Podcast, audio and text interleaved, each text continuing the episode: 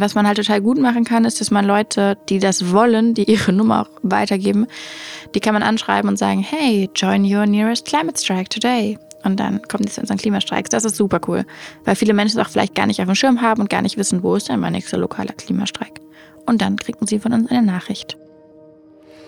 Hi und willkommen zurück im Climb Aware Podcast, deinem Podcast für die wissenschaftlichen Fakten über den Klimawandel in den Episoden 1 bis 6, den Erfahrungen, Meinungen und Ansichten der wohl bekanntesten Klimawissenschaftler der Welt, Dr. Juri Rogelji, Professor Dr. Schellenhuber und Professor Dr. Rahmsdorf in den Folgen 7, 8 und 9 und dann spannenden Interviews mit Personen des öffentlichen Lebens, mit Buchautorinnen, Politikerinnen und sonstigen spannenden Figuren der Gesellschaft.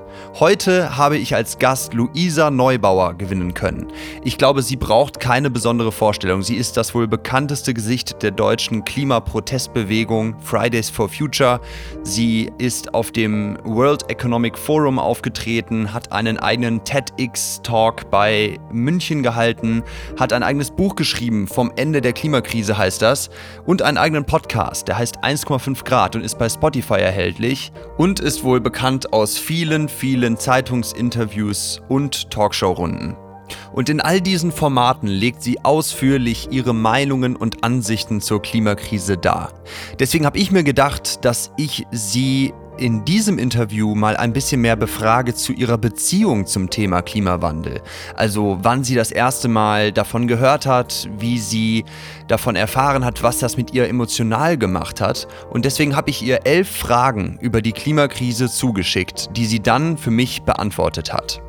Daraus habe ich dann dieses Interview hier geschnitten und spreche meine Fragen ein, dann spiele ich ihre Antworten ab und hoffe, dass ihr so Luisa Neubauer und ihre Beziehung zur Klimakrise ein bisschen besser kennenlernt und euch dann all die anderen Inhalte von Luisa Neubauer ansehen und anhören könnt und diese dann besser einschätzen könnt.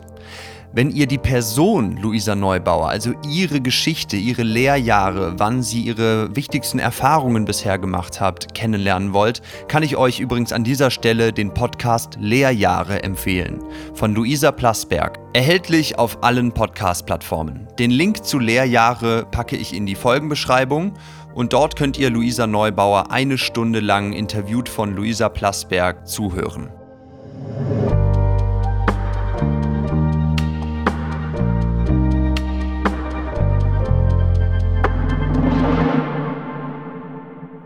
Nun geht es los mit der ersten Frage an Luisa Neubauer. Wann hast du das erste Mal vom Klimawandel erfahren? Wie war das damals für dich? Was war deine erste Reaktion emotional darauf? Vom Klimawandel habe ich das erste Mal gehört, ja, in der Schule wahrscheinlich, wie die meisten Menschen, so im Geografieunterricht. Und was mich aber so irritiert hat, ist, dass man eben über die großen Katastrophen der Welt lernt und dann gehen alle in die Pause. Und es ist, als würde das eben halt nur im Klassenraum stattgefunden haben und nicht in der Welt, in der wir alle leben. Und das fand ich ähm, total irritierend. Und dann wurde ich natürlich älter und habe auch mehr darüber gelernt und dann angefangen, auch genau das zu studieren. Und das heißt, die Diskrepanz zwischen dem, was ich wusste über die Welt und dem, was ich erlebt habe, was man gegen diese Zerstörung tun würde, die wuchs ununterbrochen. Ja, hier spricht Luisa ein Phänomen an, das ich genau so erlebt habe. Und zwar 2007, auch in einer Geografieunterrichtsstunde in der Schule, als unsere Vertretungslehrerin uns die Dokumentation Eine unbequeme Wahrheit von Al Gore gezeigt hat. Und als der Film dann vorbei war und wir diesen dunklen Filmraum als Klasse verlassen haben und dann in die Pause gegangen sind, da kann ich mich genau an das Gefühl erinnern. Wie kann es sein, dass wir hier im Unterrichtsraum über eine drohende Klimakatastrophe etwas lernen und dann aber in der realen Welt, also dann in der direkt folgenden Pause, das ganze Thema überhaupt nicht thematisiert wird und man auch überhaupt keine Handlung von den Menschen sieht, auch außerhalb der Schule von Politikerinnen und Politikern nicht. Also diese Diskrepanz zwischen dem Lernen über die Klimakrise, was ich dann auch all die Jahre danach gemacht habe, im Maschinenbaustudium, im Praktikum bei den Vereinten Nationen, im Klimasekretariat, dann im Selbststudium mit den IPCC-Berichten. Also je mehr ich darüber gelernt habe, genau wie Luisa, desto mehr wurde mir diese Diskrepanz zur echten Welt bewusst. Von daher kann ich das sehr gut nachempfinden, was Luisa hier anspricht.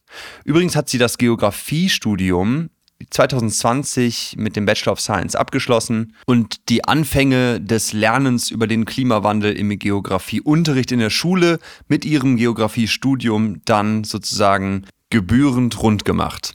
Meine nächste Frage an Luisa war, wie schätzt du unsere heutige Lage in der Klimakrise ein und wie fühlst du dich dabei? Naja, die, die Lage, also die, die planetare Situation gerade ist natürlich desaströs. Also die, ähm, die Beschleunigung, die Eskalation der Klimakrise ist bisher ungebremst. Es gibt kein, ähm, ja, es gibt eigentlich keine gute Nachrichten, auf die wir uns stützen könnten. Es gibt bisher keinen kein Plan, dem angemessen entgegenzuhalten.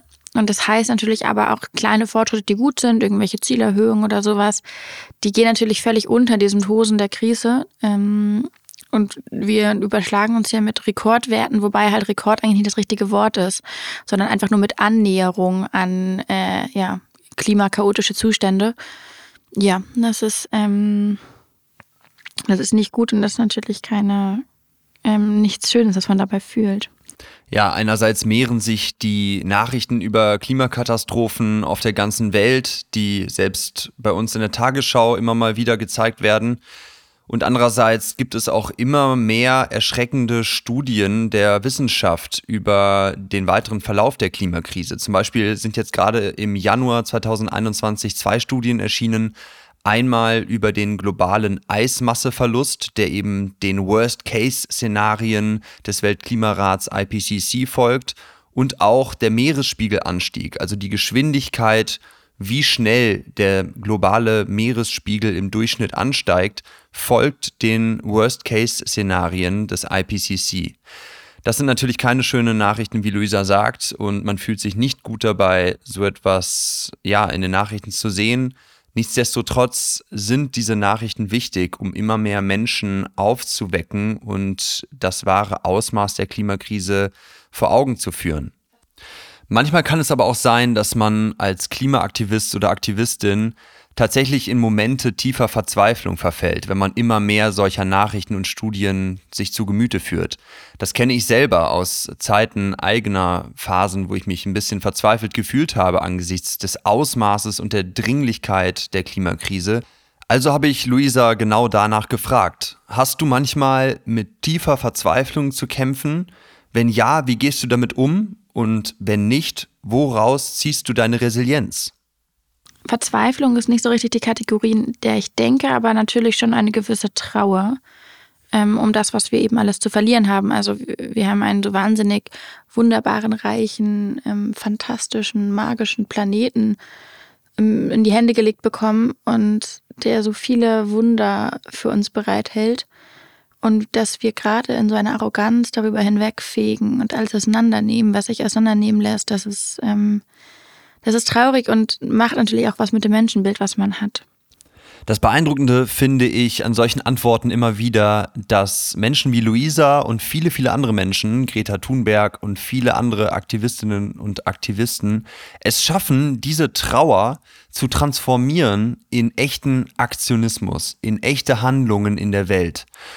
Und deswegen habe ich Luisa, die einen unfassbar vollen Terminkalender hat, sehr, sehr viele Termine bei Medienformaten hat, ihren eigenen Podcast hat, an Büchern schreibt, dann nebenbei noch studiert und solche Podcastaufnahmen hier wie, wie im Climaware Podcast macht, habe ich gefragt, wieso sie all das so beherzt tut. Was ist ihre zugrunde liegende Hauptmotivation? Also, liebe Luisa, warum tust du, was du tust?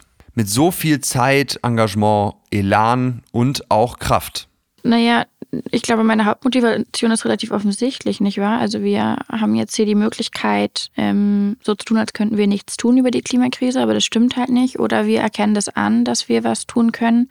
Jede und jeder auf eine gewisse Art und Weise, zumindest auch was Kleines, was Großes, was auch immer sich anbietet. Und ich habe mich für Letzteres entschieden. Ähm, einerseits, weil ich denke, dass es notwendig ist und auf der anderen Seite auch, weil ich gar nicht genau wüsste, was die Alternative wäre. Also so zu tun, als wäre die Klimakrise nicht so schlimm oder ähm, sich für politisch irrelevant zu erklären. All diese Auswege, die man da suchen kann, beruhen ja auf einer Art der Verklärung. Entweder verklärt man die Drastik der Lage oder man verklärt die eigenen Möglichkeiten, die man hat.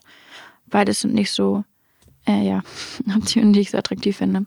Ja, hoffen wir mal, dass wir dieser von Luisa angesprochenen Verklärung mit dem Climaware Podcast ein bisschen entgegenwirken können. Aber ich würde jetzt gerne mal auf tatsächliche Maßnahmen und Handlungen zu sprechen kommen. Also habe ich Luisa gefragt, wenn du die Hebel der internationalen Klimapolitik allein in deinen Händen halten würdest, wie sähe dann deine ideale Lösung der Klimakrise genau aus? Uh, ähm, ich gibt nicht, also es gibt nicht die ähm, ideale Lösung der Klimakrise, weil man hat die Klimakrise noch nie in keiner Instanz so richtig lösen können. Also es gibt natürlich keinen Blueprint, es gibt keinen wegweisenden Plan, den man einfach einhalten kann, sondern man muss alles probieren und hoffen, dass irgendwas funktioniert. Ein paar Sachen, die man halt relativ gut machen kann, ist natürlich erstmal, würde sagen, mit den Fossilen aufzuhören, ASAP. Und halt Wege zu finden, dass es weniger wirtschaftliche Anreize gibt, Natur zu zerstören. Ja, die von Luisa angesprochenen Anreize, die wirtschaftlichen Anreize, die Natur zu zerstören, belaufen sich nach Schätzungen des IMF International Monetary Fund von 2017 immer noch auf 1,7 Billionen US-Dollar pro Jahr. Mit solchen Geldmengen subventionieren wir global sozusagen die globale Natur- und Umweltzerstörung und natürlich auch die Klimakrise. Also solange es Anreize in unserem Wirtschaftssystem gibt, linear zu denken und die Natur auszubeuten und Treibhausgasemissionen einfach in der Atmosphäre zu dumpen, ohne Kosten dafür zu zahlen, ja, solange wird die Klimakrise auch weiterhin buchstäblich befeuert.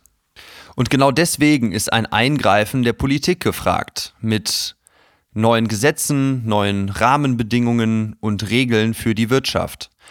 Und einige sehr, sehr wichtige Klimameilensteine für die Politik geschehen jetzt in diesem Jahr 2021, aber auch in den kommenden Jahren. Deswegen habe ich Luisa gefragt, was sind deiner Meinung nach die wichtigsten kommenden Klimameilensteine der kommenden Monate und Jahre und wieso? Ja, die Klimameilensteine, naja, also in diesem Jahr stehen ja wahnsinnig viele Wahlen an und dazu eine Reihe von großen Gipfeln. Und die Wahlen und die Gipfel zusammen, die sind schon bedeutungsschwer. Und dazu kommen, und das glaube ich, übersieht man schnell, relativ viele Veränderungen in der Finanzindustrie. Also das Problem ist ja auch, dass die Klimakrise einfach so wahnsinnig gut finanziert ist und der Klimaschutz eben nicht. Und das hängt aber damit zusammen, wie halt die Weichen gestellt sind in den Banken, also dass es eben relativ einfach ist für einen Kohlekonzern noch Kredite zu bekommen oder eine Versicherung für ein Projekt. Sobald aber zum Beispiel Versicherer in auf der Welt sagen würden, wir versichern keine Kohleprojekte mehr oder keine neuen Pipelines, dann würden all diese Projekte überhaupt nicht zustande kommen. Es lohnt sich dann gar nicht mehr, das ist nicht umsetzbar. Das heißt, da liegen dann relativ versteckt relativ große Hebel. An dieser Stelle würde ich euch gerne das Sunrise Project vorstellen, eine Klima-NGO hinter der Kampagne BlackRock's Big Problem. BlackRock ist ja einer der größten Asset Manager der Welt mit einem Kapital von mehreren Billionen Euro.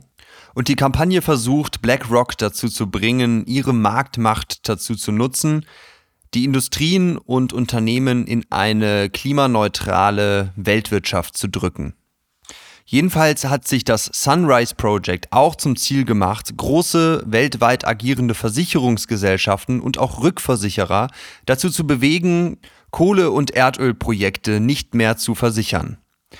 Ein Bericht der Societe Generale SA zusammen mit Insure Our Future hat ergeben, dass die europäischen Versicherungsgesellschaften wie AXA oder die Schweizer Rückversicherung schon relativ gut dastehen, wenn es darum geht, Kohleprojekte nicht mehr zu versichern.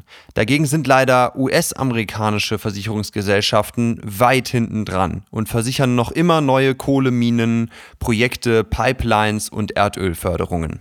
Ich bringe hier mal ein Zitat von Peter Bosshardt, dem Finanzprogram Director beim Sunrise Project. Ending insurance for coal and other fossil fuels is most important thing for insurers to do to fight climate change. It's in the public interest. Aber Luisa spricht ja nicht nur die Versicherungsgesellschaften und generell die Finanzindustrie an, sondern auch einige wichtige Gipfel und die Wahlen, zum Beispiel die Bundestagswahl 2021 im September. Zu den Gipfeln ist ganz klar zu nennen die UN-Klimakonferenz in Glasgow im November 2021. Dort müssen alle 197 Länder, die Teil des Pariser Klimaabkommens sind, also neuerdings auch wieder die USA, ihre abgedateten sogenannten NDCs, die Nationally Determined Contributions, einreichen. Das sind die nationalen Klimaschutzzusagen, also neue Ziele, wann und wie Klimaschutz in den einzelnen Ländern erfolgen soll. Das ist also ein ziemlich wichtiges Datum, denn dann werden diese neuen NDCs publik und wir können als Öffentlichkeit sehen, wie es um den globalen Klimaschutz steht und auch in unserem Land. Jetzt aber zurück zu Luisa Neubauer, die ja auf einigen von diesen Gipfeln schon selber war, unter anderem in Madrid 2019 bei der UN-Klimakonferenz, wo ich sie auch auf der Pressekonferenz sehen durfte. Und auf all diesen Gipfeln und Treffen hatte sie ja wahrscheinlich schon Gelegenheit, mit vielen, vielen wichtigen und bekannten Persönlichkeiten zur Klimakrise zu sprechen, wahrscheinlich mitunter auch bei gewissen Abendessen. Deswegen geht meine nächste Frage genau in die Richtung. Wen würdest du gerne mal zu einem Abendessen treffen, den oder die du noch nicht getroffen hast, um über den Klimawandel zu sprechen? Und wieso genau sie oder ihn? Ich glaube, ich würde mit vielen Leuten gerne, also, also ich weiß nicht genau, was für eine Kategorie Mensch ist, die wir hier gerade besprechen, aber ähm, die meisten Menschen, glaube ich, die ich zum Abendessen treffen würde, um mit ihnen über den Klimawandel zu sprechen, die könnte ich, glaube ich, auch treffen oder habe ich schon getroffen. Spontan würde mir das so einfallen. Plus, ich hoffe auch, dass ich die Menschen auch ohne Abendessen zum Gespräch treffen kann über den Klimawandel. Wenn das jetzt so eine Celebrity-Sache ist, ähm, dass ich mal unbedingt mit Emma Watson Abendessen möchte, dann können wir das machen. Dann weiß ich jetzt aber nicht, ob wir unbedingt über den Klimawandel dabei sprechen müssen. Das kennt die Gute ja selbst. Aber können wir auch machen, denke ich, ja. Wenn sie unbedingt will. Okay, also ihr habt's gehört, Shootout zu Emma Watson. Das hier ist eine Einladung von Luisa Neubauer zu einem Abendessen, bei dem es um die Klimakrise gehen soll. Ich biete mich als Third Wheel an und würde auch die Bezahlung der Getränke übernehmen. Falls ihr in Kontakt habt zu Emma Watson, lasst ihr diese Einladung gerne zukommen. Die nächste Frage an Luisa. Welches Buch, welchen Film oder welchen Podcast oder andere Formate oder Inhalte würdest du Menschen empfehlen, die sich für den Klimawandel interessieren und etwas unternehmen möchten? Uh, ähm, ja, das ist natürlich jetzt unangenehm, die Frage nach Buch, Film und Podcast. Ähm, da ich ein Buch geschrieben habe und einen Podcast mache, ähm, hey Leute, ich habe ein Buch geschrieben, das heißt Vom Ende der Klimakrise. Und ich habe einen Podcast, er heißt 1,5 Grad. Beides probiert, Leute gut zu informieren, über das, was passiert, die Lage der Welt und wie wir da rauskommen. Film. Ja, ich denke schon, dass man den, ähm, den letzten David Attenborough ganz gut gucken kann. Also ich glaube, über den Mann kann man halt einiges sagen, aber der Film ist schon auch gut gemacht, finde ich. Ähm, ich warte aber noch auf so richtig gute Klimafilme. Ich finde, da ist noch Luft nach oben. Und ansonsten, naja, es gibt natürlich wahnsinnig viele Bücher, die das gut erklären. Also ich glaube, das muss ich niemandem sagen. Guckt euch das an in Buchhandlungen. Das sind, ist viel guter Kram wirklich dabei. Da kam mir gerade spontan die Idee, wie wär's denn mit einem Klimafilm mit Emma Watson in der Hauptrolle? Genau die Idee könnten wir ja auch bei unserem Dreierabendessen mal besprechen. Nee, aber jetzt mal ernsthaft, weil Luisa Sir David Attenborough angesprochen hat. Auch ich finde seine Dokumentationen sehr, sehr beeindruckend und lehrreich, was das Thema Klimawandel angeht. Zum Beispiel die recht neue Netflix-Dokumentationsreihe Our Planet oder zu Deutsch Unser Planet. Dann die Dokumentation von ihm über den Klimawandel, auf Englisch Climate Change The Facts. Und die neueste Produktion Alive on Our Planet, was sozusagen das Witness Statement vom mittlerweile über 90-jährigen Sir David Attenborough ist. Ich persönlich fand außerdem Leonardo DiCaprios Doku über den Klimawandel von 2017 mit dem Namen Before the Flood ziemlich eindrücklich und auch lehrreich und aufschlussreich. Wo wir schon bei Tipps und Ratschlägen sind, hatte ich die nächste Frage an Luisa. Welchen Rat hast du vor allem an junge Menschen angesichts der Klimakrise? Welchen Rat habe ich an junge Menschen? Ja, lasst euch nicht einreden, dass ihr nicht zählt.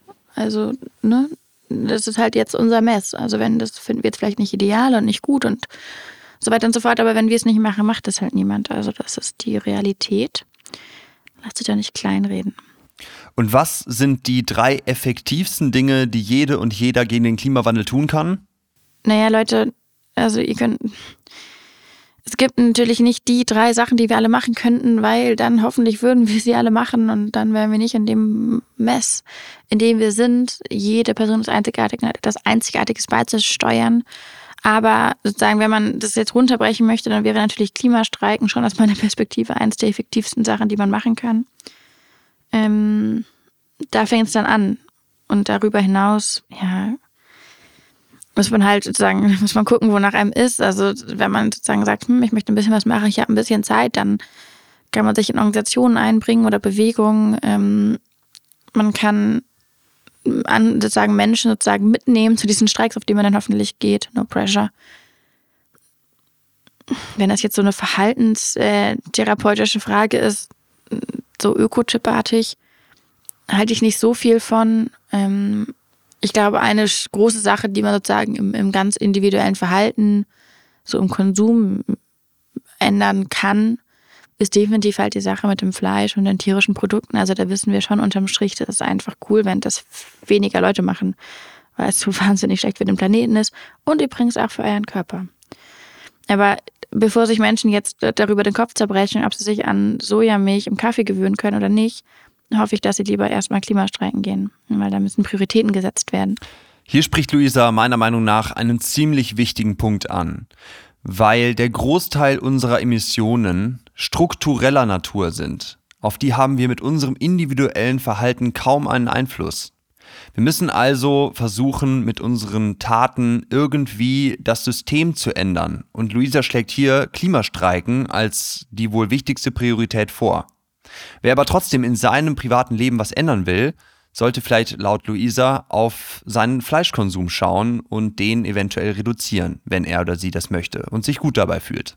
Und wenn ihr Stammhörerinnen oder Stammhörer des Climaware Podcasts seid, dann könnt ihr schon erahnen, welche elfte Frage und damit Abschlussfrage ich Luisa stellen werde. Wenn du, Luisa, allen Menschen auf der Welt eine Textnachricht auf ihr Handy schicken könntest, mit einem Satz oder einem Wort, was würdest du dann schreiben? Um Gottes Willen, ich möchte nicht allen Menschen auf der Welt eine Textnachricht schicken. Ich ähm, hoffe, dass sie auch ohne meine Nachrichten gut klarkommen.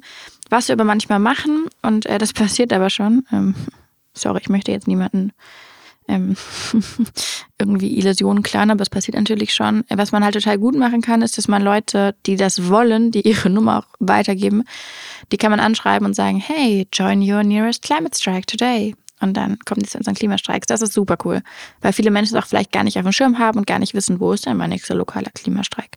Und dann kriegen sie von uns eine Nachricht. Oder wie Ted Mosby sagen würde, einen Texti-Text. Ja, ähm, das ist ein, eine ganz gute Angelegenheit. Ansonsten würde ich die Menschen einfach vor allem nicht behelligen wollen und hoffe, dass sie nicht darauf warten mit ihrem persönlichen Handeln gegen den Klimawandel, bis sie von einer random Person aus Berlin ein SMS bekommen. Ja, und genau das hoffe ich natürlich auch, dass ihr mit eurem Handeln gegen die Klimakrise nicht darauf wartet, dass ihr eine SMS von Luisa Neubauer bekommt, da könnt ihr, glaube ich, lange warten, sondern einfach jetzt schon damit anfangt oder morgen. Es gibt ja hier im Podcast einige spannende Vorbilder und Inspiration, was Menschen schon tun, was Lösungen sein können und genau dieses Thema, diese Vorschläge, diese Inspiration, das werden wir in den kommenden Episoden immer weiterführen und ich hoffe, dass ihr immer weiter zuhören werdet und euch solche Vorbilder anhört, euch inspirieren lasst und selber aktiv werdet letztendlich. Denn nur durch eigenes Handeln und die Erkenntnis, dass man selber wirksam sein kann angesichts einer so großen Klimakrise, bestärkt einen und lässt einen auch abends ruhig schlafen und morgens mit gutem Gewissen in den Spiegel schauen. Das war das Climaware Interview mit Luisa Neubauer. Ich hoffe, dass wir das in Zukunft noch einmal persönlich führen können, vielleicht im nächsten Jahr. Ich danke ihr jedenfalls sehr für die Zeit und euch fürs Zuhören. Bitte lasst mir noch schnell einen Kommentar oder eine Bewertung da in eurer Podcast-App, wenn das geht, und teilt diese Folge gerne mit interessierten Leuten aus eurem Bekanntenkreis. Der Climaware Podcast wird produziert von OnePod Wonder und unterstützt von der Social Media Agentur Whitefield. Die Cover wurden designt von Valerie Helbig-Poschacher und Unterstützung bei der Redaktion und Planung und allen anderen Inhalten von Climaware bekomme ich von Roberta Ahlers, Leo Schwarz-Schütte und Jan Jöres. Vielen Dank auch an euch drei. Ich freue mich riesig, wenn ihr das nächste Mal wieder reinschaltet und wünsche euch bis dahin eine gute, gesunde Zeit. Liebe Grüße, euer Gabriel.